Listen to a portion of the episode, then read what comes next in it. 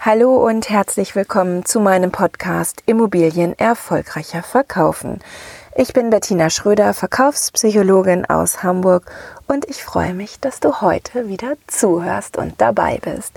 Ja, gleich zu Anfang möchte ich mich von ganzem Herzen einmal bei den Schweizer Zuhörern bedanken, die mir geholfen haben, in der Schweiz in den Podcast-Charts auf Platz 1 zu stehen. Wirklich von Herzen tausend Dank dafür hat mich wirklich sehr überrascht, dass mein Podcast auch in der Schweiz so viel Resonanz findet. So, ja, in dieser Folge äh, geht es um die Wort-Bild-Kommunikation. Allerdings möchte ich noch einmal ganz kurz Bezug nehmen auf die vorangegangene Folge, in der es ja um die Körpersprache und um die nonverbale Kommunikation ging. Also dieses Thema geht mir halt wirklich nicht aus dem Kopf. Ich bin da mit ganzem Herzen dabei und äh, ja, lebe das halt auch, auch im Alltag. Ich versuche ständig meinen meine ähm, Gesprächspartner besser wahrzunehmen und zwischen den Zeilen zu lesen. Und dazu gehört eben auch mal zu hinterfragen, ob das gesagte Wort zu der Körpersprache passt. Ne? Das ist vielleicht ein, ja, ich habe hier vielleicht ein ganz einfaches Beispiel. Wenn, wenn jemand sagt, oh, heute ist ein schöner Tag, dann kann er das so sagen wie, heute ist ein schöner Tag, heute ist ein schöner Tag oder heute ist ein schöner Tag. Ja, also du hörst schon, ähm, allein diesen kurzen Satz kannst du in wirklich vielen unterschiedlichen Emotionen und Tonlagen sagen und daraus lässt sich eben auch ableiten, wie es deinem Gegenüber wirklich geht. Nimm das doch einfach mal auf und ähm, ja, ich will nicht sagen, mach mal so, so ein kleines Experiment, aber beobachte einfach im Alltag dein Gegenüber noch mal ein bisschen mehr und stell dir wirklich die Frage, passt das eigentlich, was der gerade von sich gegeben hat, zu dem, wie er, wie er sich verhält? Ähm, daraus kannst du dann ganz viele wertvolle Informationen ableiten. So, aber jetzt zum Inhalt dieser Folge. Es geht um die Wort-Bild-Kommunikation. Ähm, Wort-Bild-Kommunikation findet ja zum Beispiel auf, auf den äh, Homepages statt, auf den Webseiten, aber auch im Exposé oder auf ImmoScout, ImmoNet oder genau. So, und da ist mir eben aufgefallen bei den ganzen Analysen, die ich jetzt im vergangenen Jahr auch gemacht habe, äh, dass oft die Wort-Bild-Kommunikation nicht ganz im Einklang ist.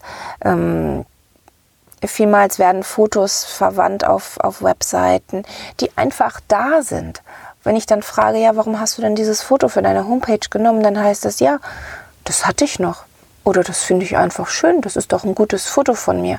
Ja, aber dann hat das Foto vielleicht gar nichts ähm, mit deinem Beruf zu tun oder mit mit dem, was du halt auf deiner Homepage kommunizieren möchtest. Also da stell dir wirklich nochmal die Frage, wie es auf deiner Homepage ist, ob dort die Wortbildkommunikation eindeutig ist und genau das vermittelt, was du ausdrücken möchtest.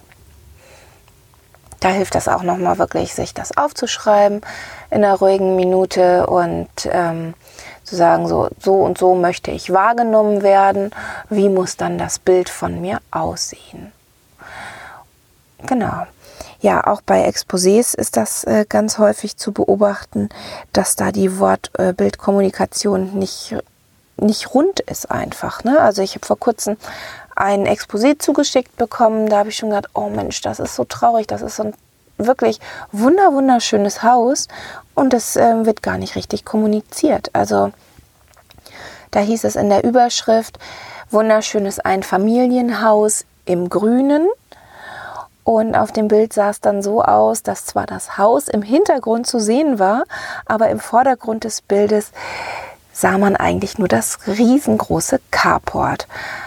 Ja, ganz unglückliches Beispiel für die, für die Wortbildkommunikation. Also das ist, tat mir wirklich im Herzen leid, das zu sehen.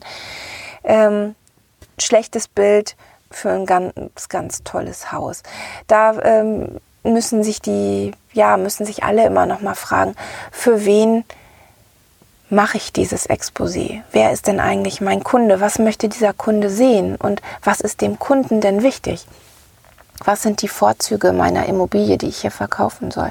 Stell dir auch nochmal die Fragen. Ich helfe dir da auch gerne oder ich unterstütze dich da auch gerne dabei, ähm, wie man diese Vorzüge leichter rausarbeitet. Da würde ich mich freuen, wenn du mit mir Kontakt aufnimmst oder auch einfach weiter meinen Podcast hörst. Also, ich freue mich sehr auf die nächsten Folgen und auch auf das kommende Jahr. Wünsche dir natürlich von Herzen einen guten Rutsch und viel Erfolg beim Umsetzen. Also von Herzen alles Liebe, deine Bettina Schröder.